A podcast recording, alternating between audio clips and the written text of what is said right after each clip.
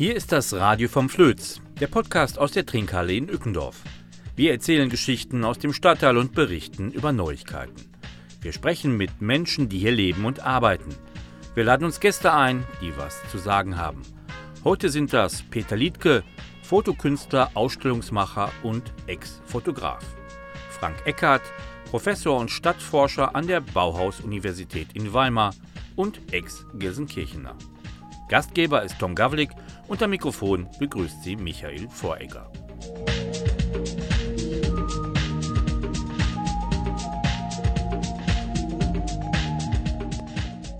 Ja, wir sind hier in der Trinkhalle auf der Bochumer Straße zu unserer zweiten Ausgabe des Podcasts Radio vom Flöz, wieder mit Gästen und dem Gastgeber Tom Gavlik. Tom, hallo. Hallo, hallo.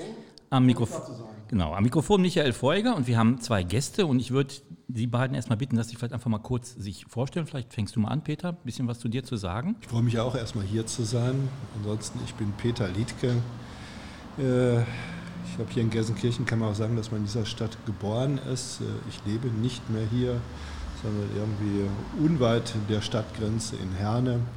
Ähm, ich bin von Hause aus Fotograf und ich mache Fotografieprojekte, Ausstellungen, ähm, unterhalte einen Blog ja, hatte mal hier im Stadtteil eine Galerie und ja, freue mich hier zu sein. Ja, Frank, bitte vielleicht sagst du auch noch mal kurz, wer du bist und warum du heute hier bist. Ja, hallo, äh, mein Name ist Frank Eckert. Ich bin geboren in Schalke und dort aufgewachsen. Meine Familie lebt noch da und ich bin deshalb sehr, sehr oft in Gelsenkirchen. Ähm, aber ich lebe jetzt inzwischen in Kassel und in, arbeite in Weimar an der Bauhaus-Universität. Ich unterrichte dort im Bereich Stadtplanung, also ich bilde Stadtplaner aus. Und äh, ja, einer der Gründe, warum ich hier bin, ist auch, dass ich mich natürlich für die Entwicklung von Ückendorf interessiere und äh, gerne mal, mal gucke, was hier so passiert. Ähm, ja, vielleicht das so erstmal als, als Einstieg. Ja, wir haben ja immer so einen kleinen Schwerpunkt. Heute wird das, denke ich, so ein bisschen in den Bereich Kultur, Fotografie gehen, was denn Kultur auch im Stadtteil bewirken kann. Aber vorab würde ich gerne noch mal, ja, müssen wir leider machen, denke ich, im Moment äh, was äh, zu Corona sagen oder auch hören, weil Tom ist äh, ja, wie gesagt, unser Gastgeber hier in der Trinkhalle, die jetzt im Moment noch leer ist, aber an den folgenden Tagen wird es hier wieder normal gefüllt sein, trotz Corona. Oder wie sieht es aus, Tom? Wir haben die Inzidenzzahlen schwer im, im Auge und äh, sind da ein bisschen skeptisch auf, was das angeht. Wir sind äh, auf jeden Fall vorbereitet, eine Rolle rückwärts zu machen weil die Zahlen verheißen nichts Gutes. Gegen Ende des, äh, der, der Ferien werden wir dann wahrscheinlich hier wieder mit, mit mehr Regeln sitzen. Aber ich bin durchgeimpft komplett seit Wochen. Ich denke hier alle. Prima. Ja, Peter, du bist Fotograf oder Ex-Fotograf, müsste man eigentlich sagen. Hast du im Vorgespräch erwähnt. Warum Ex-Fotograf? Warum Ex-Fotograf? Weil ich nicht mehr fotografiere. Also ich äh, ähm, habe ja Fotografie studiert an der Volkwang, äh, habe dann jahrelang als Fotograf gearbeitet, ursprünglich so äh, sehr viel im Bereich der Sozialreportagen, auch teilweise in der, in der dritten Welt. Es gab auch mal äh, eine Zeit, da war ich in Afghanistan. Das äh, war das erste und letzte Mal, dass ich mich auf ein solches Abenteuer eingelassen habe und äh, habe dann schließlich äh, vor Ort gearbeitet, das heißt vor Ort im Ruhrgebiet, habe mich sehr stark um das Bild des Ruhrgebietes gekümmert. Äh, und dann gab es so die Zeiten der IBA Emscher Park, da ähm, hat es dann richtig Spaß gemacht, irgendwie hier am, am Ruhrgebiet äh, und an dem neuen Bild des Ruhrgebietes zu arbeiten. Ähm, ich kann mich einfach noch daran erinnern, dass, dass es eine Zeit im Ruhrgebiet gab, in dem halt Zechen, zum Beispiel auch die Zeche Zollverein, äh, Gasometer, zum Beispiel der Gasometer in Oberhausen, Eisenhüttenwerke, zum Beispiel das Hüttenwerk in Duisburg-Meiderich, äh, das alles abgerissen werden sollte, weil das war ja irgendwie der, der Schrott von gestern. Äh, viele wollten ja irgendwie einfach jung und modern sein und aufbruchstark und die Dinge hört man ja bis heute halt noch. Und Gleichzeitig äh, braucht man selbst als Mensch, der modern und nach vorne denkt, braucht man natürlich auch irgendwie ein, äh, braucht man seine Wurzeln. Und ich habe sehr stark an diesen Wurzeln gearbeitet. habe äh, sehr viel danach geguckt, wie sieht es hier mit der Natur im, im Ruhrgebiet aus, habe damals eine viel beachtete Ausstellung im Foyer, damals Foyer von Volkwang Museum und Ruhrland Museum gemacht, wo es um die, äh, um die Ruhrgebietsnatur, um die Natur auf Halden, Bergsenkungs, in Bergsenkungsgebieten und auf Industriebrachen äh, ging. Quasi das, was anschließend die IBA Emscher Park, Emscher Park, äh, es ging ja halt auch um den Aufbau von Landschaft hier in der Region. Ähm, ja, daran habe ich irgendwie ursprünglich gearbeitet. Und dann gab es ein, eine Zeit nach der IBA, wo plötzlich diese Bilder, die hier für Aufbruch standen, mit denen man arbeiten konnte, plötzlich auch nicht mehr gefragt waren. Also mit ähm, dem Ende der IBA, mit dem, ich sage es jetzt mal, Wegjagen von Karl Ganser, der hier in der Region endlos viel Gutes gemacht hat und endlos viele gute Ideen in die Region hineingebracht hat. Äh, danach irgendwie hatten viele Menschen, die vorher Macht verloren hatten, plötzlich dieses Vakuum genutzt, um wieder in ihre alten Strukturen zurückzufallen. Und das habe ich auch als Fotograf gemerkt. Also es, äh, äh, Aufbruch war eigentlich nicht mehr in dem Sinne gefragt, sondern es waren wieder halt so die alten, alten Strukturen gefragt und das hat irgendwie auch keinen Spaß mehr gemacht. Aber parallel war ich damit beschäftigt, irgendwie, wie kann man ein, ein Bild einer Region der Region Ruhrgebiet, daran hatte ich ja gearbeitet, wie, wie, kann man es besser sichtbar machen, als ich es alleine konnte. Ich habe immer viel danach geguckt, was meine Kolleginnen und Kollegen irgendwie halt auch machen. Viele waren halt auch in Sozialbereichen äh, sehr stark engagiert. Ich denke an Brigitte Krämer, die halt als Frau Zugang hatte zu migrantischen Familien, auch gerade zu, zu, zu dem Frauenpart innerhalb dieser Familien. Und, und viele andere, die halt äh, alles Mögliche anderes fotografiert. Und ich fand das immer ganz beachtlich, was es da gab. Und dann äh, habe ich diese Idee entwickelt, äh, wie wäre es, wenn man all diese, diese Bilder zusammensammelt und gemeinsam sichtbar macht, kann man es darüber schaffen, so ein authentisches, gutes und vielleicht auch sprechendes Bild der Region zu entwickeln. Gleichzeitig hatte ich äh, mich selbst mit Internet auseinandergesetzt. Es war so eine Zeit, als äh, Wikipedia entstanden ist. Wikipedia als so ein Begriff irgendwie Demokratisierung von, von Wissen. Ähm, ich habe meine eigene Internetseite gebaut und dann kam ich irgendwie auf so eine Idee, äh, dass man vielleicht auch gerade übers Internet irgendwie diese Position gemeinsam sichtbar machen konnte. Und dann habe ich das Projekt Pixelprojekt Ruhrgebiet entwickelt. Habe am Anfang Kolleginnen und Kollegen dazu überredet, da halt mitzumachen. Internet war neu, alle hatten Angst vor Diebstahl, aber viele haben dann halt auch tatsächlich mitgemacht. Und das war dann irgendwie 2003, 2004, als wir dann die erste Ausstellung gemacht hatten, auch damals schon hier im Stadtteil, im Wissenschaftspark Gelsenkirchen.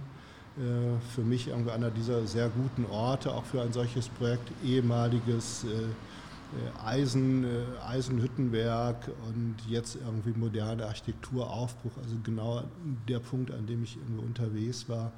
Und äh, an diesem Ort arbeite und wirke ich immer noch. Aktuell habe ich da auch mein Büro und aktuell ist da auch die, mittlerweile, ich jetzt muss überlegen, ich glaube die 18. Ausstellung des Pixelprojektes Ruhrgebiet. Äh, wir machen immer einmal im Jahr Neuaufnahmen, wird jetzt aktuell da auch gerade gezeigt und äh, ich finde das schon toll, dass, äh, dass das Projekt mittlerweile auch so groß geworden ist und halt auch von vielen Menschen auch weit über die Region hinaus wahrgenommen wird. Ja, also von daher ja.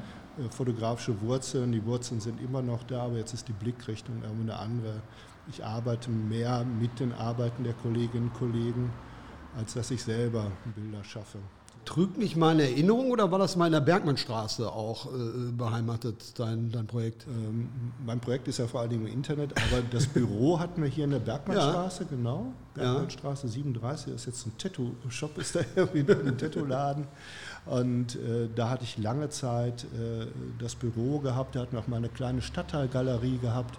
Da haben wir immer halt auch fotografisch Geschichten aus dem Stadtteil auch gerade irgendwo gezeigt. Wir hatten einmal äh, eine digitale Bildschirmzeitung, die wir halt versucht haben über Kann ich mich daran erinnern, das war ja auch in den Schaufenstern zu sehen. Ne? Genau, ne? in den, wir versucht haben, über Fotografie äh, etwas zu zeigen.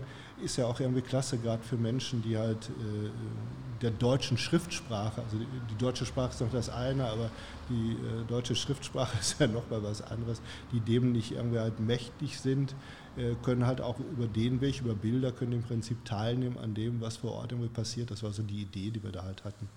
Und äh, einer der, der Hauptpunkte war damals halt auch noch, dass ich versucht habe, eine Messe für angewandte Fotografie aufzubauen, weil schon damals fing es halt an, dass es so der Fotografenszene äh, durchaus schlechter irgendwo ging, wobei äh, auch heutzutage die Bilder äh, die Welt noch mehr bestimmen als alle, alles andere. Und, äh, aber gleichzeitig ist so, ähm, ja, geht es den Kolleginnen und Kollegen wirtschaftlich zunehmend schlechter. Also eine ganz fatale Situation eigentlich.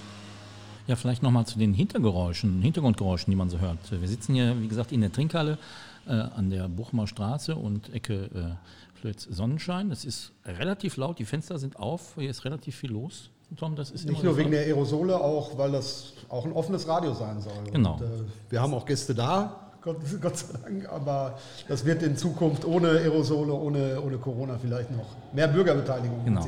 Deswegen darf man sich nicht wundern, wenn die Straßenbahn vorbeifährt, ist kein Problem. Aber die Stimmen sind, denke ich, alle gut zu hören. Ja, Frank, ist gerade schon erwähnt worden, internationale Bauausstellung, Aufbruchstimmung äh, im Ruhrgebiet, lange her. Auch das Projekt äh, Pixel, mit dem Wort Pixel ist ja auch, deutet ja auch auf eine Tradition, das war am Anfang halt immer auch ein schönes Wort, das man für digitale Inhalte so genommen hat mit den Pixeln. War das wirklich Aufbruchstimmung, Iber? Würdest du das auch so sehen? Und ist die verpufft? Also ich glaube schon, dass es eine Aufbruchstimmung war. Ich würde auch immer sagen, äh, die IBA war eine tolle Sache.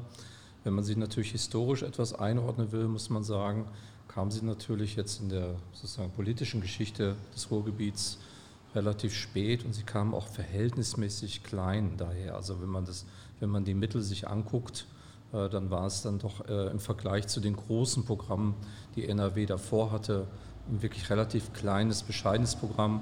Und sicherlich, wenn man sich anguckt, was man eigentlich für Probleme angehen wollte, ähm, dann muss ich sagen, ja, man hat jetzt eine gewisse Nostalgie über die IBA, das äh, finde ich auch okay und akzeptabel und verstehe das auch. Aber äh, realistisch gesehen muss man sagen, ja, äh, es ist viel erreicht worden, aber man kann eben halt nicht immer nur nach dem gucken, was man erreicht hat, sondern man muss halt gucken, die Probleme und die Prozesse, mit denen wir es zu tun haben, haben sich ja seitdem äh, nicht verkleinert, sondern ich würde sagen, sie sind größer geworden. Und dagegen betrachtet muss man dann sagen, ja, ähm, es ist halt ein Stück Nostalgie dabei, weil man jetzt auch gerade darauf wartet, dass mal wieder was Größeres passiert, was äh, hier die Dynamik des Ruhrgebiets, insbesondere jetzt auch Stadtteile wie Ückendorf, äh, stärker adressieren. Aber es war schon ein Wendepunkt auch. Ne? Davor hat man das meines äh, Dafürhaltens nicht so erkannt, irgendwie welche ja, gut, welcher Wert auch in der Industriearchitektur. Ja, wenn man jetzt mal guckt, äh, was, was die Politik davor gemacht hat, nehmen wir die Strukturprogramme davor, sagen wir mal, der Bau der Universitäten, äh, Anziehen von, von anderen ja. Industrien, Automobilindustrien, die also, wo massiv Arbeitsplätze geschaffen wurden. Äh, da muss man natürlich sagen, ja, dagegen ist das IBA ein kleines Kind. Ne? Äh, ja. Äh, ich will es nicht schlecht reden, nur ich sag mal, ähm, den Strukturwandel nur mit der IBA begegnen zu wollen, das war eigentlich, finde ich, schon der Ausstieg aus der politischen Verantwortung okay. für das Ruhrgebiet. Und das ähm, ist, äh, wie, wie, gesagt, ich will es nicht kleinern, ich bin ein Fan von der IBA, aber äh, mich bedrücken halt äh, sozusagen die Prozesse, die ablaufen, wo ich sagen würde, ja, wir bräuchten viel mehr. Okay. Ja. Und äh, Imagewandel ist eine Sache, haben wir hingekriegt mit vielen schönen Sachen, vielen schönen Leuchtturmprojekten, äh, die Gott sei Dank gerettet worden sind. Ähm, aber Image ist nur ein Teil der ja. Geschichte. Ne? Und Image reicht nicht. Du sagtest gerade, Peter, davongejagt, Professor Ganser. Gab es da auch Unmut, böses Blut am Ende? Oder, oder wie? Ich meine, wer, wer, wer Ganser hier in, in, der Region erlebt hat, der hat auch erlebt, wie er immer wieder den gestandenen Genossen hier irgendwie über den Mund gefahren ist, obwohl er selbst ja. Genosse irgendwie halt ja. war.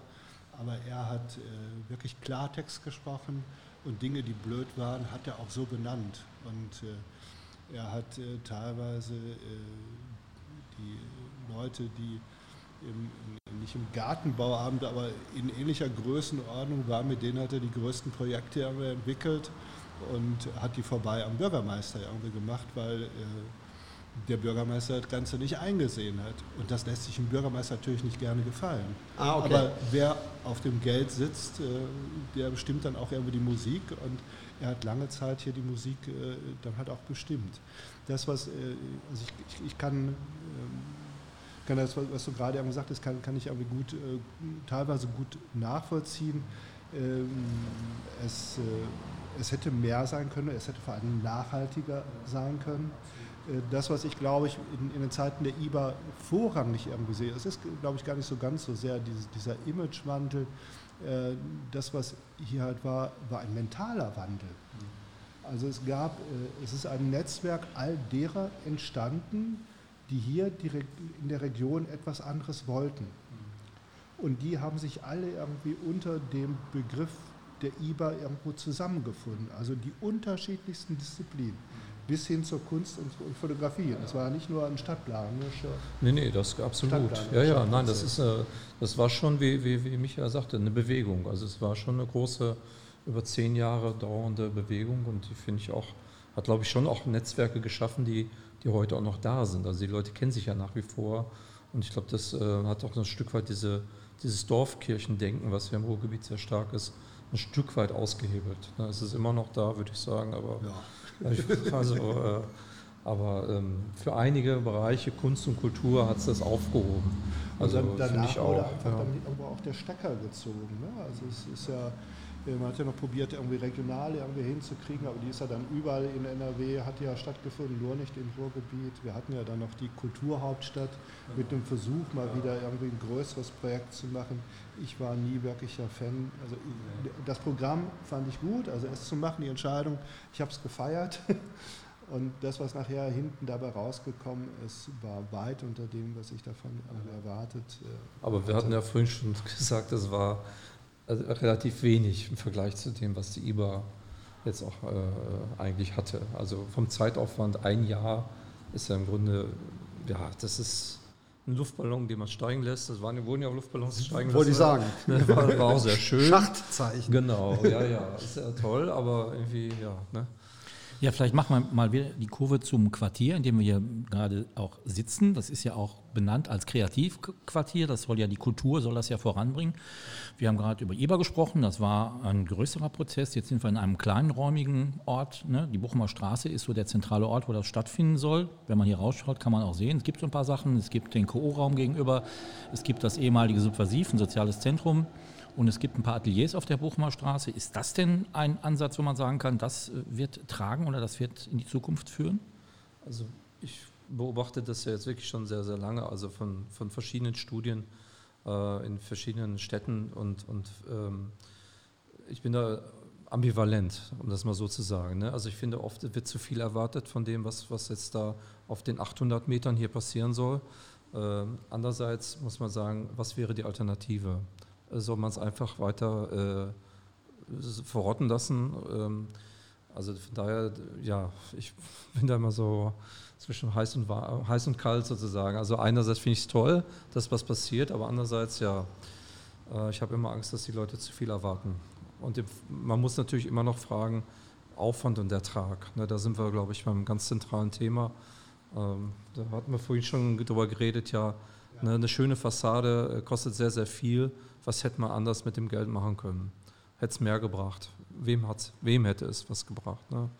Also das sind so Fragen, die mich sehr beschäftigen ähm, und wir kommen bei unterschiedlichen Studien, also in den Städten, die wir so beobachten, zu sehr unterschiedlichen Ergebnissen. Und ich glaube, Ückendorf hat es schon schwer, weil das Umfeld, äh, jetzt sage ich mal, so ein Stadtquartier in, in Düsseldorf oder Köln hätte es leichter, weil es sind einfach eine Masse von Leuten da, die das unterstützen könnten. Da ist Kaufkraft da, da sind äh, akademische Milieus da. Ähm, das ist hier alles nicht da. Und deswegen glaube ich, Ückendorf hat es schwerer als äh, jetzt äh, Düsseldorf-Oberblick oder so. Ne? Das, aber ich weiß nicht, wie ihr aber das einschätzt. Es hat nicht Ückendorf schwerer, es hat Gelsenkirchen schwerer und es hat vor allen Dingen die Emscher Region schwerer. Ja, das genau. ist ja kein, äh, kein Phänomen jetzt explizit von Ückendorf. Ähm, mir geht es auch so ein bisschen mit, mit, mit diesem heiß und kalt, man, man, man, man schwimmt mal so ein bisschen hin und her. Äh, ich weiß ja noch, dass ich irgendwie, als ich hier mit, mit meiner Stadtteilgalerie unterwegs war, Äh, ich habe ja noch damals die, die, die, diesen Spruch kreiert, äh, die größte Galeriedichte im gesamten Ruhrgebiet. Wir hatten irgendwie auf 200 Meter hatten wir irgendwie acht Galerien. Dann muss mir irgendwie erstmal ein anderer irgendwie hier im Ruhrgebiet äh, zeigen, wo es das irgendwie in der gleichen Stärke irgendwie gibt. Es ist vielleicht noch in der Augustastraße in Berlin, aber selbst in Düsseldorf wäre ich nicht sicher, ob es das irgendwie gibt und gab. Und dass das Ganze jetzt irgendwie aufgeht und es geht auf. Also ich bin davon überzeugt, dass es aufgeht das finde ich erstmal irgendwie fantastisch. Also irgendwie, ich habe mir damals irgendwie, irgendwie mir die, den Kopf irgendwie wund gearbeitet, um äh, hier irgendwie die, diesen mentalen Wandel irgendwie weiterzubringen. Aber man muss ja immer irgendwie versuchen, den, den, den schweren Brocken, den, den Berg hoch zu, zu rollen. Ähm, das ist schon, schon schwierig, aber jetzt sind wir wirklich auf einem sehr guten Weg.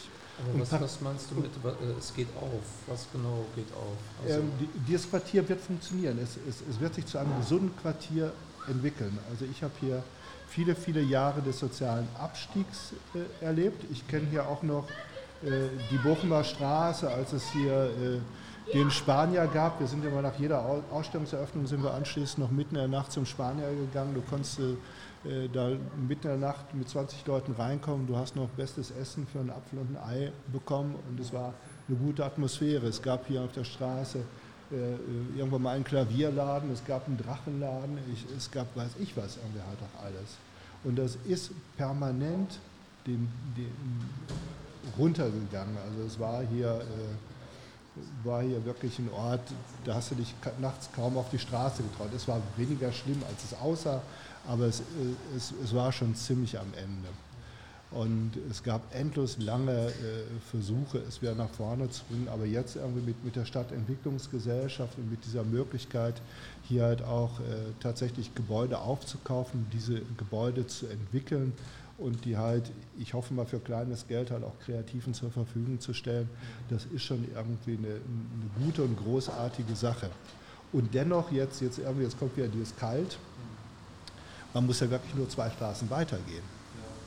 Äh, die, die Bochumer Straße äh, entwickelt sich meines Erachtens sehr gut und in 20 Jahren, das wird noch sehr lange dauern, vielleicht 20, ist 20 Jahre. vielleicht noch ein bisschen Wasser in den Wein all derer, die sich hier Dann engagieren. Dann machen wir in 20 Jahren nochmal einen Podcast. Ja. Dann treffen wir uns wieder hier. Ähm, es, es wird noch lange irgendwie dauern. Aber äh, parallel, wenn man braucht ja hier nur irgendwie auf die Parallelstraße, die Ückendorfer Straße zu schauen, das stürzt und schmiert da irgendwie ab. Und wenn man sich die anderen Stadtteile von Gelsenkirchen anguckt, schmieren die auch äh, flächendeckend ab.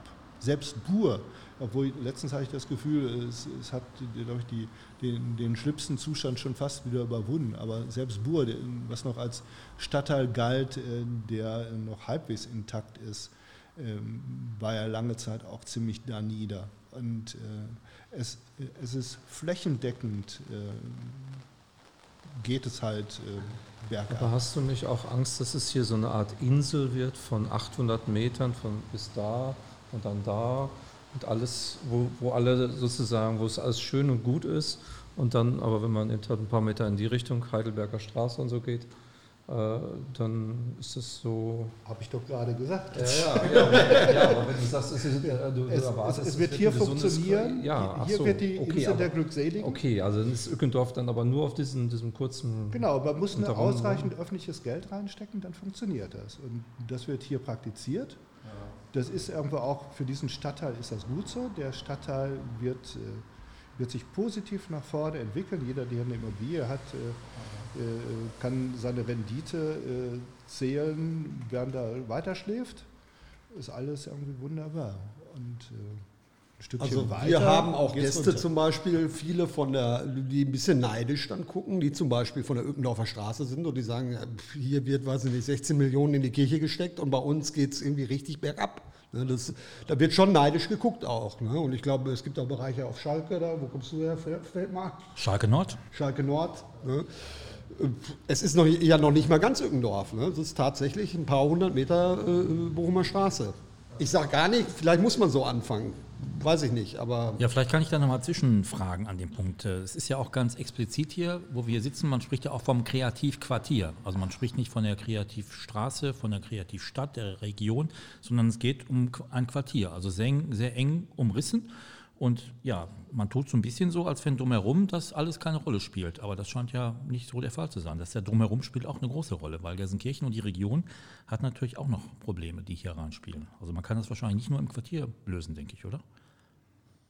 Ja, ist die Frage, ob man tatsächlich damit zufrieden ist oder ob man sagt, von, ja, es strahlt dann aus. Also da haben dann die Leute bis Ückendorfer Straße auch was davon. Wird natürlich so sein. Also sie können ja hierher kommen, hier bei dir ein Bier trinken haben sie auch was von, ne? würde man so sagen. Ja? Also, äh, aber äh, will man das, reicht das oder will man mehr? Also das, das, das ist halt die Frage. Ne? Man kann natürlich sagen, ja, hier ist alles schön und gut und das ist auch gut dann. So. Äh, Wovon wollten, wir auch noch weit entfernt sind, aber ne, klar. Nee, aber mehr wollen wir ja gar nicht. Vielleicht ist das ja auch so die Haltung von, okay, äh, das haben wir jetzt es gibt ja wohl auch eine geschichtliche Tradition als Ausgehstraße und als, als sehr vitales äh, Stück Gelsenkirchen hier, ne? vom, vom Hauptbahnhof bis hierher mit, mit eigen, eigentümergeführten Geschäften und, und Theater und so weiter. Vielleicht ist das gar nicht falsch, da anzuknüpfen. Oder gibt es diese äh, Bezugspunkte gar nicht mehr? Ich, ich frage mich vor allen Dingen, wo, wo, wo sind tatsächlich die Alternativen? Ähm, man muss ja auch sehen, dass die Städte hier im Ruhrgebiet, auch wenn die Kamera, Kamera es immer wieder irgendwie anders schön rechnen, das müssen sie, sonst kriegen sie halt die öffentlichen Fördermittel irgendwie halt auch nicht. Aber die Städte sind alle pleite. Wenn irgendwie die Stadt Gelsenkirchen, ich selbst lebe in Herne, da ist es auch nicht anders, wenn die tatsächlich ähm, ein, ein Wirtschaftsunternehmen wären, müssten die Konkurs anmelden. Das, was die, die, die, die Kamera und die äh, die Stadtoberen betreiben, ist eigentlich eine Konkursverschleppung. Und äh, da, dafür sind nicht, nicht, nicht nur hier die, die regierenden Parteien für verantwortlich, es ist wirklich ein, ein durchgehendes Strukturproblem, äh, das wir hier irgendwie halt auch haben. Wir sprachen gerade über die Strukturprobleme des Ostens. Äh, da gab es auch den, den Soli. Ich bin Fan davon, Soli auch für das Ruhrgebiet, besonders für die Emscher Region. Äh, könnte der Region irgendwie helfen. Nach Bedarf halt den Soli ausrichten. ja, und, und, und, es kann nicht nur einfach sein, dass man immer wieder Fördertöpfe aufmacht und dann irgendwelche Leuchttürme installiert und äh, die ganze Substanz geht irgendwie den Bach runter. Die Städte bauen seit Ewigkeiten, bauen die Personal ab, äh, die, ähm, die kommunale Infrastruktur geht den Bach runter. Ähm, damit müssen wir irgendwie halt auch umgehen. Und äh, wir werden hier nicht mehr Steuereinnahmen haben. Wer es sich leisten kann, verlässt nach wie vor die Region. Es ist nach wie vor so. Und äh, die, die hier halt bleiben, also jetzt ohne jetzt, äh, dass das Ganze einen falschen Zungenschlag irgendwie halt auch bekommt, das sind irgendwie, es waren Langzeitflüchtlinge und es sind jetzt auch tatsächlich die, äh, die neueren Länder Europas, die genau hier ähm, eine besondere Heimat irgendwie halt auch finden. Das sind Strukturprobleme, die sind ganz, ganz tief. Und an sich bin ich froh, dass diese Region, die diese wahrscheinlich auch noch aus dem Bergbau, man hat miteinander äh, malocht und zusammengehalten, diese Tradition setzt sich immer noch fort und man kommt miteinander irgendwie auch klar. Aber wenn gleichzeitig diese Verarmung immer so weitergeht, dann kippt es irgendwann. Und ich habe an vielen Stellen schon das Gefühl, und in Ückendorf hatte ich schon lange das Gefühl, dass es da gekippt ist. Im Moment ist wieder, äh, ist es auf diesem, diesem kleinen Areal, sieht es irgendwie eigentlich ganz gut irgendwie halt auch aus, aber die Region selber ist. Äh ja, und wir haben in Gelsenkirchen natürlich auch für radikale Parteien ähnliche Prozentsätze, wie, wie man es dem Osten immer vorwirft. Ne? Weiß ich, wie in Sachsen-Anhalt oder im tiefsten Sachsen.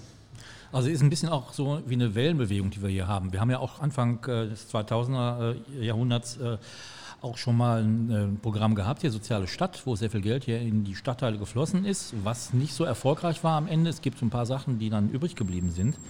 Es gibt aber auch Sachen, die nicht gut funktioniert haben. Es gibt den Schalker Verein zum Beispiel, der ja auch mit viel Geld saniert wurde, wo eigentlich man sagen muss, das ist immer noch eine ziemliche Brache. Also viele Sachen haben auch nicht funktioniert, trotz da sehr viel Geld reingeflossen ist.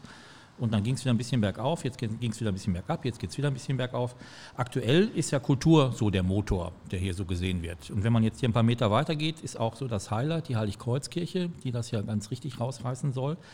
Jetzt weiß ich nicht, äh, aus eurer Sicht, ist das eine Geschichte, die das hier voranbringt oder ist das möglicherweise eine Sache, wo man das Geld vielleicht falsch angelegt hat? Ja, man äh, hat so das Gefühl, man kann gar nicht mehr so viel falsch machen. Ne? So, also es ist jetzt schon so viel probiert, ausprobiert worden, Solarstadt, Gelsenkirchen und Schalker Vereine, was weiß ich. Und vieles hat einfach nicht geklappt. Und ähm, ja, es geht immer weiter bergunter. Und jetzt dieses Konzept Kulturquartier, ja, das gibt es in vielen Städten, hat in vielen Städten funktioniert. An denen hält man sich gerne dann fest. Äh, man guckt nicht so gerne, wo es nicht funktioniert hat, wo es äh, komplett schief gegangen ist, wo Millionen in den Sand gesetzt worden ist, sind. Äh, da guckt man nicht so gerne hin, obwohl es die Beispiele auch gibt, vielleicht sogar viel öfter, als man denkt. Ja, okay, eine schöne, schöne Kirche renoviert, ja, ist was. Ne? wird die Architekturliebhaber hier, hierher ziehen? Ähm, will man nicht kleinreden, aber ja, mehr ist es auch nicht. Also es ist nicht weniger, aber es ist auch nicht mehr. Ne? Also, und ja, wenn man es sagt, sollen schon ein paar Mal in der Woche mehrere hundert Kultur, Kabarett, Comedy, äh, Musikinteressierte hierher gelockt werden. Das ist ja schon mal was. Ne? Ja, also, im besten Falle wollen die dann hier auch essen und trinken. Genau, genau. Ja, und ja. ja. Hier bei dir dann trinken. Im Moment wohl ja, entweder griechisch gegenüber oder, oder in der Trinkhalle, aber da soll ja auch mehr passieren. Ja, vielleicht an der Stelle kann ich sagen, wir machen im August nochmal einen Podcast. Da kommt dann Helmut Hasenkucks, der ist auch schon eingeplant und hat fest zugesagt. Das ist der Geschäftsführer von Entertainment, der auch dann für das Programm in der Kirche zuständig sein wird. Dann können wir sicherlich auch noch mal genauer nachfragen, was denn da passiert und wann da was passiert. Ja, vielleicht nochmal zum Thema Kultur und Fotografie zurück. Ich habe mir auch natürlich die Seite Pixelprojekt nochmal angeschaut. Da sind ja auch so Serien, Fotoserien. Da liegt ganz weit vorne, thematisch sortiert ist das ja so ein bisschen die Serie Stadt und Architektur.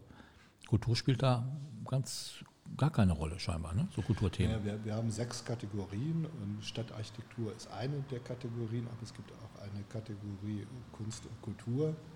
Ähm, da gibt es weniger Arbeiten als in der anderen Kategorie. Ich glaube aber, die meisten Arbeiten fallen eher in die Kategorie Menschen und Soziales. Also ich glaube, die meisten Serien, die wir aufgenommen haben, ähm, die setzen sich damit irgendwie auseinander. Ähm, Kultur ist, glaube ich, immer gut. Also ich, äh, ich bin froh, dass, dass wieder Kulturveranstaltungen äh, stattfinden, dass man sich wieder begegnen kann, dass man wieder einen Input von, von außen bekommt. Äh, und das ist schon irgendwie sehr, sehr gut. Ich glaube, es ist schon halt auch durchaus ein, ein gesellschaftlicher Kit, also äh, dass man sich im Theater trifft, im, im Konzert. Die Odyssee-Reihe hat jetzt dieses Jahr auch wieder stattgefunden mit Open-Air-Konzerten. Die, das letzte ist, glaube ich, gerade ins Wasser gefallen. Aber ähm, das, das hilft natürlich irgendwie halt auch. Äh, auch, äh, auch, Fotos wirken besser, wenn man sie äh, großformatig an der Wand hat, als im Internet. Das auf jeden Fall, ja klar. Und, und es gibt die Möglichkeit der Begegnung. Also dass wir ja auch eine tatsächliche Ausstellung machen, hat ja ein Projekt wie Pixelprojekt Ruhrgebiet überhaupt gar nicht nötig. Es, es funktioniert ja im Internet und dennoch ist es notwendig, dass sich die Menschen halt auch begegnen können, austauschen können, miteinander ins Gespräch kommen können. Äh, ich glaube auch, auch hier, auch mit, mit, mit der Heiligkreuzkirche, ich glaube, das wird auch funktionieren. Also äh, es werden viele Veranstaltungen kommen. Ich hoffe, es wird anders sein als das Programm der, der Triennale. Also Triennale, wenn man sich das anguckt, Bochum Jahrhunderthalle, die Autos kommen irgendwie aus ganz NRW und sonst woher. Und äh, nach der Veranstaltung setzen sich die Leute wieder ins Auto und fahren wieder nach Düsseldorf oder sonst wohin. Ähm, ich hoffe, dass das wird hier irgendwie etwas anders sein. Und dennoch bleibt es natürlich so, dass die Menschen immer nur gleichzeitig an einem Ort sein können, dass die Menschen immer den, nur den Euro immer nur einmal haben. Und entweder geben sie ihn dann hier in der Trinkhalle aus oder äh, im besten Fall in Essen-Katternberg oder äh, weiß ich wo. Wo du Essen sagst, äh, gibt es nicht das Fotoarchiv, was jetzt im Gespräch ist, ob es in Düsseldorf, in Essen oder in Berlin, das, äh, hat das irgendeinen Einfluss auf dich? Oder? bundesweite ja. Fotoinstitut man streitet sich ja immer noch äh, darüber, ob es jetzt nach Essen kommt oder doch nach Düsseldorf. Das ist nochmal ein ganz eigenes Kapitel, da könnte man eigene. Ich glaube, da wird hinter den Kulissen auch gezerrt und gezogen. Ja, ich meine, die, die Düsseldorfer wollen gern, dass natürlich, dass es nach Düsseldorf irgendwie kommt.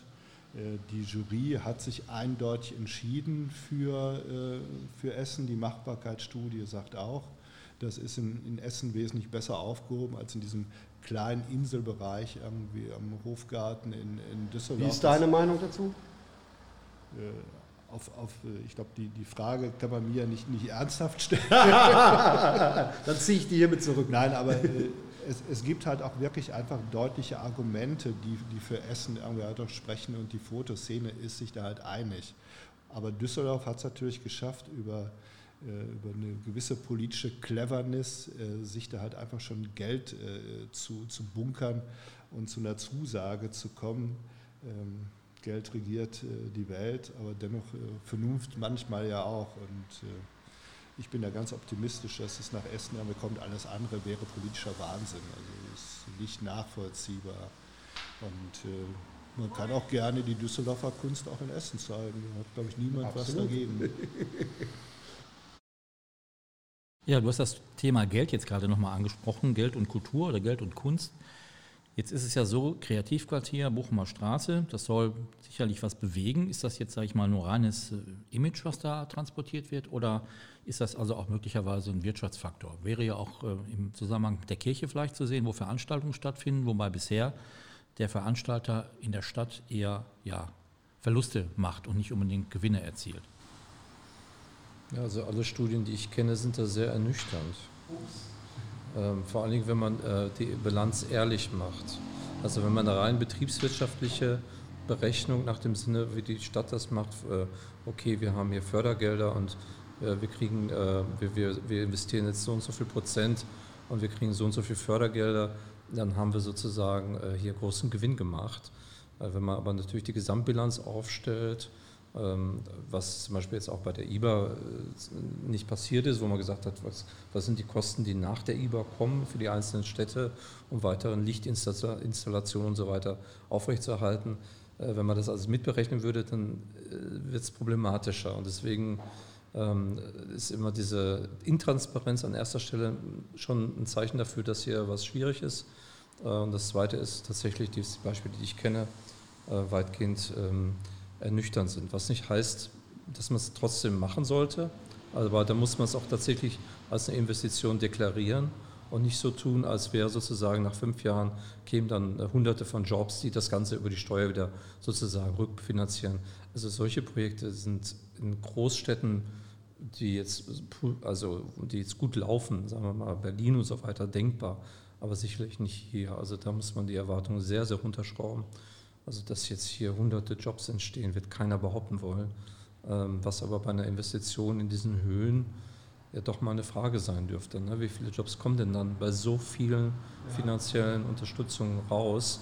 Und könnte man nicht von den, sage ich jetzt mal, 30 Millionen Euro, äh, wie viele Lehrer könnte man da so einstellen? Ja.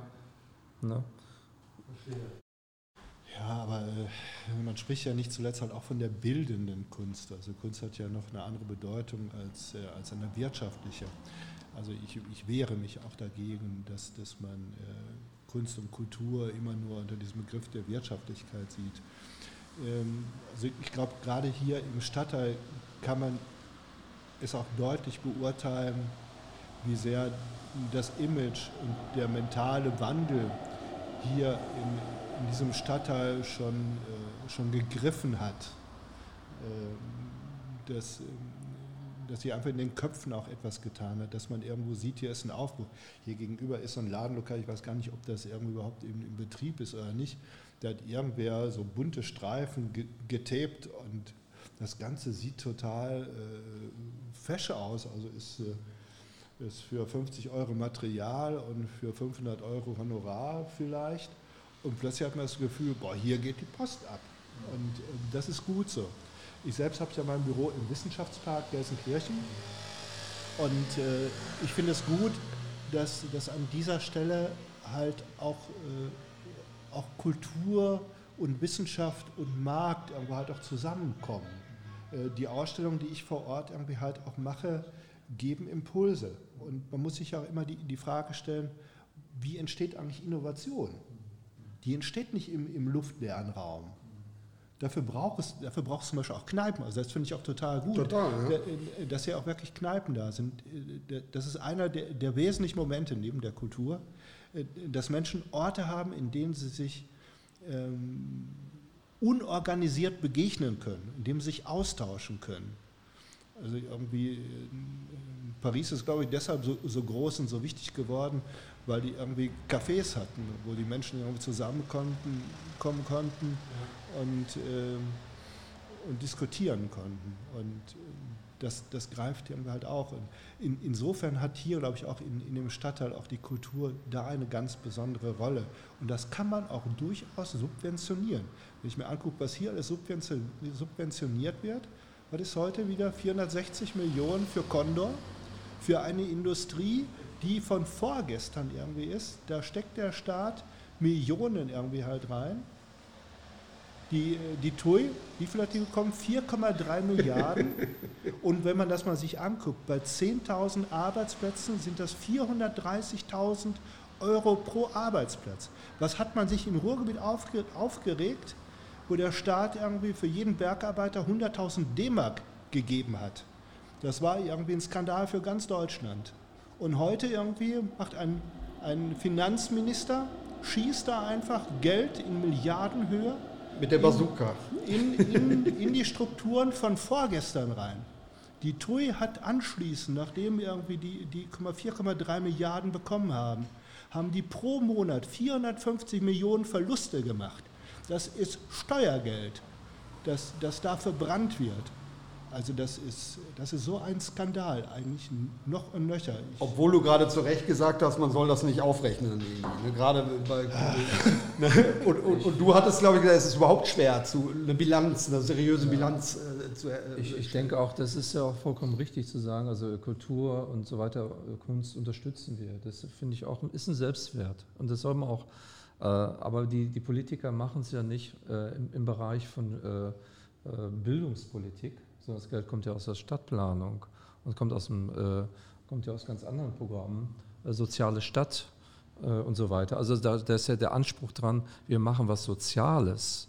Ja, und äh, wenn man das, den Anspruch hat, dann muss ich sagen, ja, dann müssen wir auch dagegen rechnen und sagen von, ja, okay, was bringt es denn dann für das Soziale?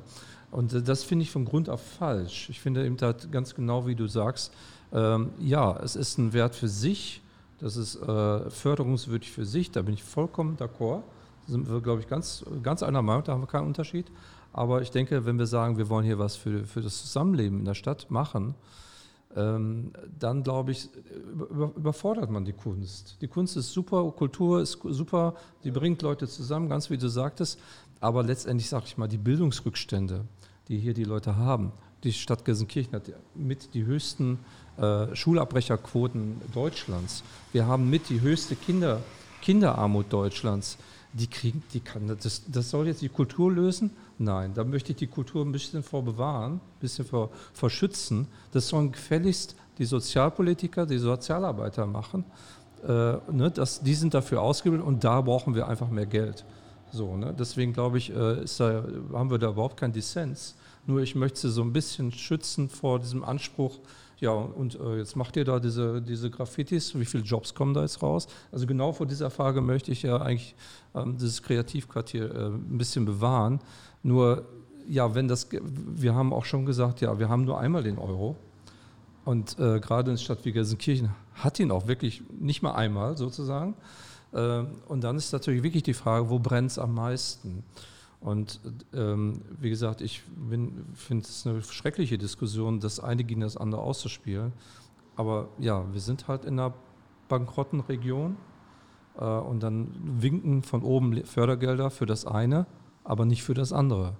Und das ist das Problem. Deswegen ist es kein Problem von Gelsenkirchen, sondern es ist ein übergeordnetes Problem. Äh, Gelsenkirchen hat, nimmt die Chancen, die es kriegen kann, aber es sind halt die falschen sozusagen. Ne? Ja, zu Oder den Lösungen, wie man das auflöst, kommen wir dann gleich noch am Ende, glaube ich. Äh, kein, kein, Problem. Ja, vielleicht nochmal zum Thema Kultur. Es wird ja schon so genutzt, politisch wird es ja schon so genutzt, dass man sagt, mit Kultur, Kreativität bringen wir das voran. Also es wird ja bei jeder Stellungnahme immer so auch dargestellt, dass das halt der Motor dieser Entwicklung ist. Aber gut, dem folgen wir hier heute nicht an dem Punkt, denke ich. Weiß ich nicht, ob alle das auch so teilen. Aber wenn wir nochmal auf ähm, zwei andere Sachen zurückkommen, die mit Kultur und Kunst zu tun haben. Äh, Peter hat das mit den Impulsen nochmal gesagt. Ich glaube, da gibt es ein ganz positives Beispiel im Moment, äh, wenn man mal hier bei den Stadtteilen ein bisschen weiter nach Norden schaut, Scharke Nord, da gibt es gerade eine Kunstaktion rund um die Berliner Brücke. Ob man das jetzt gut findet oder nicht, was da passiert, ist, denke ich, gar nicht so entscheidend. Aber es hat zumindest dazu geführt, dass man in der Stadt über die Berliner Brücke spricht, dass man sie vielleicht abreißen sollte. Also es kann schon Diskussionen fördern, glaube ich, die Kunst oder die Kultur. Ja, ich finde also die Transurban unter dem Schalker Markt finde ich absolut super, weil sie tatsächlich mal diesen Ort anders darstellt, als er ist. Und äh, ähm, das ist genau das, was, was ja hier eigentlich auch passiert. Also der Ort wird nochmal neu bewertet, aufgewertet, ganz, äh, äh, ganz wie du richtig dargestellt hast. Ähm, ähm, das jetzt wieder mit der Verknüpfung der Berliner Brücke und dem Abriss, das geht mir dann wieder zu schnell. Also äh, weil das ist wieder so ein Millionenprojekt, was man da investieren müsste, wo man sich wieder fragen muss, ja, ist es wirklich gut, so viel Geld für diese Idee umzusetzen, wo man sie an anderer Stelle so dringend bräuchte? Also das ist, äh, ich würde dem erstmal eine Chance geben, doch mal erstmal alle möglichen Perspektiven auf diesem Platz äh, ähm, durchzuspielen. Was will man denn mit dem Platz? Will man mit dem Schalker Markt? Was will man äh, damit erreichen? Will man damit jetzt zum Beispiel mal, sag ich mal, eine Partymeile machen oder so? Für junge Leute ist ja in Gelsenkirchen jetzt auch unter Corona-Bedingungen äh, nirgendwo ein Ort, wo sie mal, sag ich mal, mit lauter Musik tanzen könnten. Ja? Wäre doch mal ein Schritt und das würde jetzt keine Millionen kosten, um das zu realisieren. Äh, man könnte am Schalker Markt hier könntest du da irgendwie so ein, so ein Streetcar machen und äh, Bier verkaufen ja, äh, oder wie, äh, irgendwelche äh, Nahrungsmittel könnten da mal so Food Market, so wie man das in Amerika, Amerika macht oder so, könnte man machen. lokale Produkte verkaufen. All das wäre möglich und das sind ja auch die Angebote, die die Künstler da machen im Grunde. Also die Ideen die gehen ja in diese Richtung. Aber ich finde es wirklich fatal zu sagen, ja, da muss die Brücke weg. Also das, das ist ja kein Konzept. Ein Abbruch einer Brücke ist kein Konzept für den Schalker Markt. Man braucht erst ein Konzept und dann kann man vielleicht überlegen, zu sagen von, okay, ähm, die Brücke passt da nicht zu, äh, die muss vielleicht weg. Äh, so. Dass die Brücke da stehen bleibt, ist ja auch aus meiner Sicht nicht unbedingt äh, äh erstrebenswert, ja? Äh, obwohl ich äh, mit dieser Brücke aufgewachsen bin. Aber ähm, also für mich wäre das ein Stück Heimatverlust. Das klingt jetzt ein bisschen doof, aber ich bin schon, fand die Berliner Brücke immer schon ja, beeindruckend als Kind. So, ne? Da mit dem Fahrrad runter zu rasen, bei, wenn die Eis glatt war und so, das fand ich. Und dann hinzufallen und so, das waren schon äh, traumatische Erlebnisse. Aber okay, äh, also ich glaube, also ich weiß nicht, ob das eine Antwort ist auf deine Frage, aber ich finde also die Transurban sehr, sehr gut, weil sie genau diese Diskussion anstößt. Ich würde mir wünschen, wir lassen uns ein bisschen mehr Zeit damit. Die Brücke steht jetzt so lange und der Schalker Markt steht schon so lange leer. Da könnte man jetzt wirklich mal die Zeit nehmen und zu sagen, von, was wollen wir denn eigentlich hier machen? Was können wir denn hier machen? Und ich glaube, es gibt wirklich billigere Konzepte als jetzt äh, das Dynamit aus dem Kasten zu holen. Also, ja, ich merke schon, wir kommen langsam zu den Lösungen, die ich gerade schon angekündigt habe. Das ist gut. Ich kann dem auch irgendwo an, an vielen Stellen gut irgendwie folgen. Also besonders irgendwann den Punkt, dass man sich, glaube ich, von dem trennen muss, dass man immer gleich die großen Würfe macht. Das ist so ein bisschen irgendwie äh, nach dem Bergbau haben wir dann endlich geschafft, irgendwie Opel anzusiedeln und äh, dann hat man, glaube ich, Nokia hier auch nochmal in der Region gehabt, also immer nur die großen Würfe und dass man... Äh, Zwei Beispiele, die auch schon Geschichte wieder sind. Die schon lange Geschichte, ja, so lange auch noch nicht, aber die Nokia zu etwas länger, ja, Opel noch nicht ganz so lange. Ähm, von daher ist es, glaube ich, richtig, dass man irgendwo von, von der Basis her versuchen muss, die Sachen ähm, zu ändern. Aber ich glaube, man muss noch früher anfangen als das, was du gerade als Vision schon erwähnt hast, also so, ähm, wie man den Stadtteil entwickelt und die jungen Leute treffen sich, die brauchen die Begegnungsmöglichkeiten. Da frage ich mich immer wieder, wie alt ist denn das Durchschnittsalter hier am Tisch? Irgendwie, äh, jenseits der 50 auf jeden Fall. Ähm, wo sind denn die jungen Leute? Also ich kenne endlos viele junge Leute, die die Region verlassen haben. Ich habe drei Kinder, davon lebt äh, hier noch einer in der Region und das ist einer, der auch nicht allzu viele Möglichkeiten halt, halt hat und der ist noch hier geblieben. Und der Rest ist irgendwo halt auch äh, hier weggezogen. Und wenn ich meine Freunde äh, mir anschaue, dann äh, geht das so weiter. Also ganz, ganz viele. Im schlimmsten Fall hier äh, gut ausgebildet an den, an den Universitäten. Genau, und dann, und dann, sobald sie die Möglichkeit haben, äh, gehen sie hier halt weg. Und ich kann ihnen das nicht übel nehmen. Und es ist nicht allein jetzt mehr der Berlin-Hype. Der Berlin-Hype ist ja noch was anderes. Ein junger Mensch, also insbesondere die Kreativen, die müssen auch irgendwie in einem bestimmten Alter nach Berlin gehen aber da könnten sie irgendwann wiederkommen, wenn sie halt auch äh, den Input gekriegt haben und äh, vielleicht doch wieder etwas anderes irgendwie halt auch wollen. Und an der Stelle müssen wir, glaube ich, ganz große Veränderungen irgendwie halt äh, schaffen. Die Region muss interessanter werden. Es muss Spaß machen, hier zu leben. Und die Städte stehen hier mit dem Rücken zur Wand. Also die schaffen es jetzt hier irgendwie mit einem Glücksfall auf der Bochumer Straße, wie viel Meter? 800 Meter. Da schaffen sie es, das irgendwo zu schaffen. Mit dem Glücksfall, dass sie ein Grundstück hatten in Gelsenkirchen-Bur, das sie teuer verkaufen konnten. Auch, auch, diesen Euro oder diese Millionen von Euros haben sie immer nur einmal. Und deshalb können sie das hier irgendwie halt auch machen. Aber das muss eigentlich flächendeckend passieren. Und woher sollen die Millionen kommen? Die Steuereinnahmen werden hier nicht von selber sprudeln. Und entweder lässt man diese Region hier untergehen und dann mit Ach und Krach am besten, dann macht man einmal eine richtige Party und das war's dann. Oder man muss es anpacken. Aber die Region selber kann sich nicht allein mit den Haaren aus dem Sumpf irgendwie rausziehen. Das geht einfach nicht. Und auch wenn irgendwie der Rest der Republik aufs Ruhrgebiet schimpft und sagt, ihr schreit immer nach den Subventionen, macht doch mal lieber selber. Die wollen es einfach nicht. Aus dem Münsterland kenne ich diesen Spruch, was sollen wir denn hier irgendwie das gute Geld dem schlechten Geld hinterherwerfen? Man will das gar nicht, dass, dass es hier besser geht. Ansonsten müssten ja auch irgendwie ein bisschen weniger halt haben. In Düsseldorf müssten die etwas weniger haben, in Köln müssten die etwas weniger haben und ich weiß nicht wo. Auch irgendwie in Leipzig, in Dresden und sonst wo. Also wenn ich hier durch die gesamte Republik fahre, es gibt wenig Orte, wo ich das Gefühl habe, denen geht es nicht weitaus besser als, als dem Ruhrgebiet. Man, da muss man gar nicht so weit fahren. Und den Leuten ist es egal, weil sie hier nicht wohnen.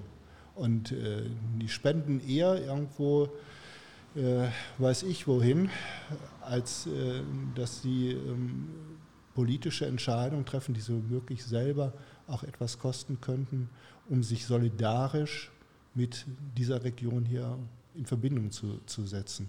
Damals, wir hatten den Soli für den Osten gehabt und das war richtig, das war notwendig, das war gut so. Und ich glaube, einigen Dörfern im Osten geht es auch nach wie vor irgendwie nicht, nicht gut. Aber was hier passiert, es ist aktuell die Armutsregion Deutschlands.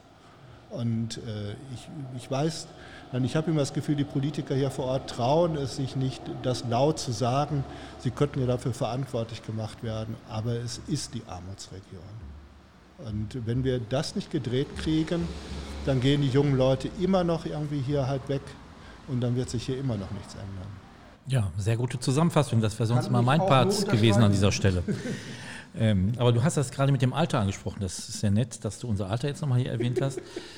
äh, man muss aber auch sagen, in der politischen Darstellung, gerade hier im Kreativquartier, wird ja immer gern gesagt, ja, jung, kreativ und vielleicht noch rau. Das sind so die drei Adjektive, die genannt werden. Wenn man sich aber anguckt, wer hier was macht, das sind die meisten Leute locker über 35. Also jung und kreativ sind äh, die wenigsten. Also ich glaube, politisch äh, ist das noch nicht so ganz durchgedrungen, dass man da auch vielleicht mal das zum Thema machen müsste. Das scheint nicht der Fall zu sein. Wir hätten ja auch gerne nochmal Verantwortliche eingeladen, die uns dazu was sagen, aber wir haben die Hoffnung noch nicht aufgegeben, Tom. Dass wir bleiben weiter dran, an den Verantwortlichen meine ich. Ja, ich würde das gerne an der Stelle nur ergänzen, weil ich hatte mich mit dem Thema halt Armutsregionen und Möglichkeiten auch nochmal beschäftigt in einem anderen Zusammenhang. Ähm, das war ja so im letzten Jahr, Corona-Jahr, sind die Gewerbesteuereinnahmen der Kommunen ziemlich stark eingebrochen. Also auch bundesweit und Nordrhein-Westfalen.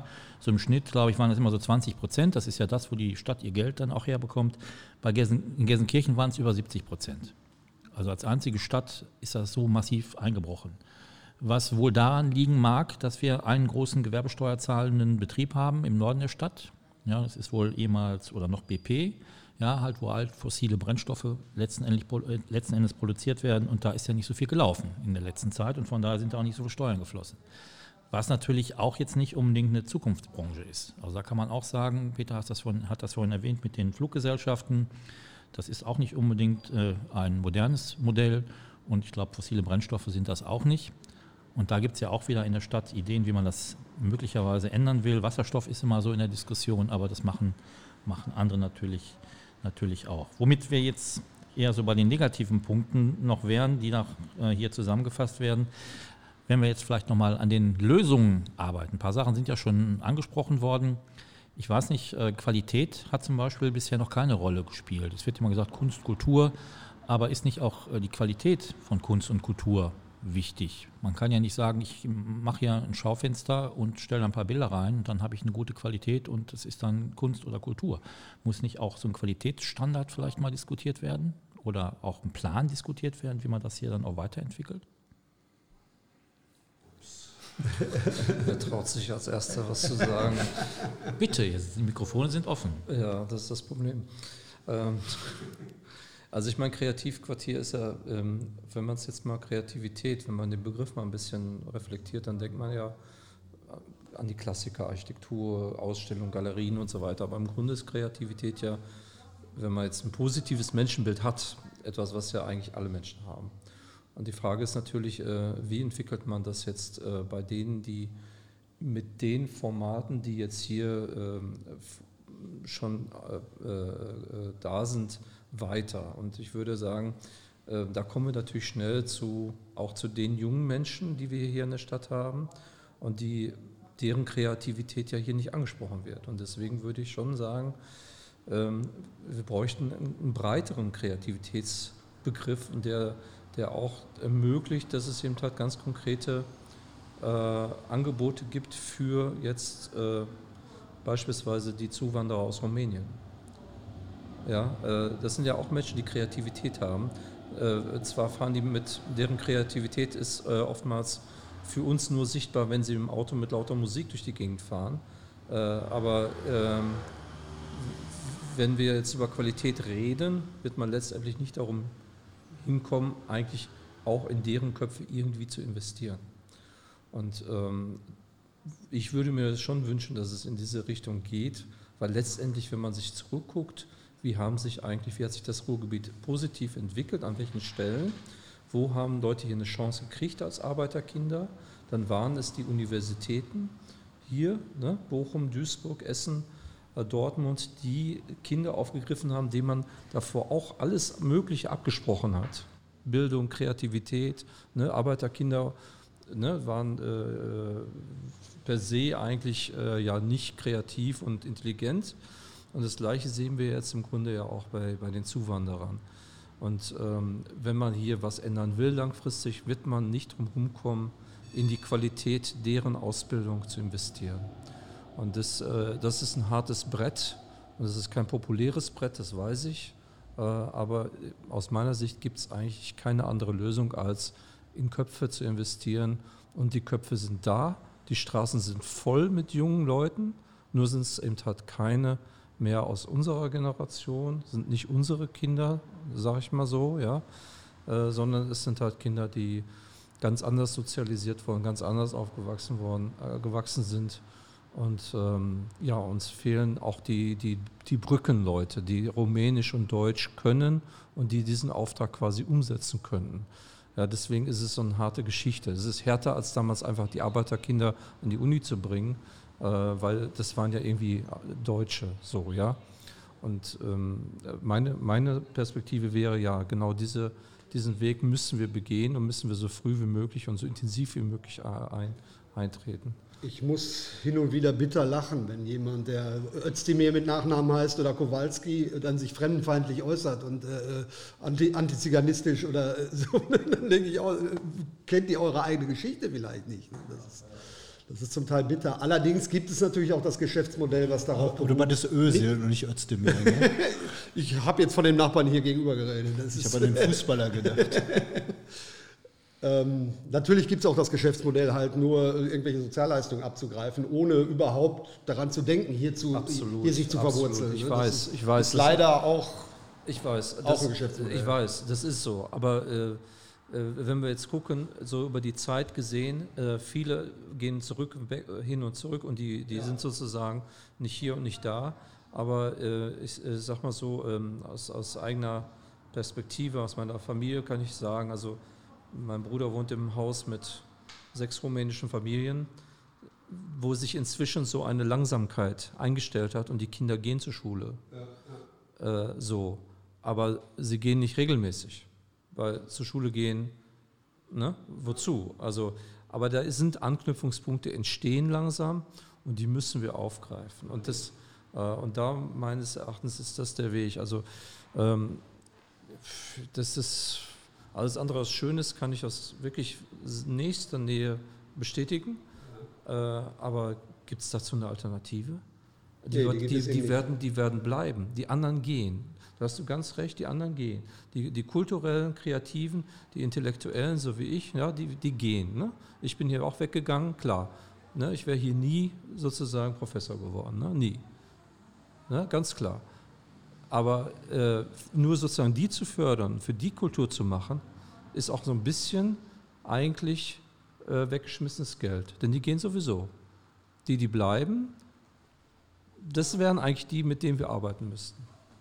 Aber es gab doch hier auch, auch in, in, in Gelsenkirchen, also es gab, gab ja hier so, so, so Zeiten, wie, wie, wo Günther Uecker hier im Pianohaus, wie hieß das, Kohl, ne? da, ähm, da gab es ja irgendwann ein Event, da ist er mit, mit einer Packung Nägeln und einem Hammer in, ins, äh, in den Klavierladen gegangen und hat das Klavier benagelt. Und, äh, Ach, da wird sich also der Klaviereigentümer sehr gefreut haben. Ich glaube, der hat ihn dazu eingeladen. Also irgendwie okay. Das Klavier ist plötzlich zehnmal so viel wert und heutzutage vielleicht sogar hundertmal so viel wert, als es ursprünglich halt, halt war. Ähm, das waren ja auch Zeiten, die wir hier erlebt haben. Die hätte ich selbst gerne erlebt. Also da wäre ich gerne hier gewesen. Aber setzt voraus, dass es auch eine, eine Stimmung gibt, die so etwas zulässt. Und die aktuelle Stimmung ist nicht so, dass, dass man äh, wirklich will, dass hier wilde Sachen passieren, dass Dinge passieren. Kommt drauf an. Die einen so, die anderen nicht. Also ich kann mir das schon vorstellen. Ja, ja, gut wir machen einen kleinen Club auf und gucken mal, ob wir vielleicht noch ein paar Mitglieder irgendwo kriegen. Vielleicht funktioniert es ja. Ja, ich glaube, wir nähern uns auch langsam dem Ende vom, von der Zeit her und auch von dem Ausblick, den wir ja auch jetzt gerade gehört haben, was möglich ist. Peter hatte vorhin nochmal Zeitrahmen genannt, in denen sich sowas entwickelt. 20 Jahre war halt das Gespräch. Ähm, ich hoffe mal, dass wir ein bisschen eher noch die Gelegenheit haben, ein positives Resümee zu ziehen. Vielleicht schon im nächsten Jahr, mal schauen. Vielleicht kommen wir dann einfach nochmal in dieser Runde zusammen und äh, schauen, was sich bis dahin getan hat, weil dann wird auch die Kirche, denke ich, auch sein. Es wird ein bisschen was gelaufen sein. Die Berliner Brücke wird sicherlich noch stehen. Da gehe ich mal von aus. Aber wir können vielleicht einmal diskutieren, was sich denn geändert hat. An dieser Stelle würde ich mich erstmal bei allen Teilnehmern bedanken. Und ja, bis zum nächsten Mal. Danke. Dankeschön. Ja, danke. Das war es für heute mit unserem Podcast und die nächste Ausgabe gibt es im August. Glück auf!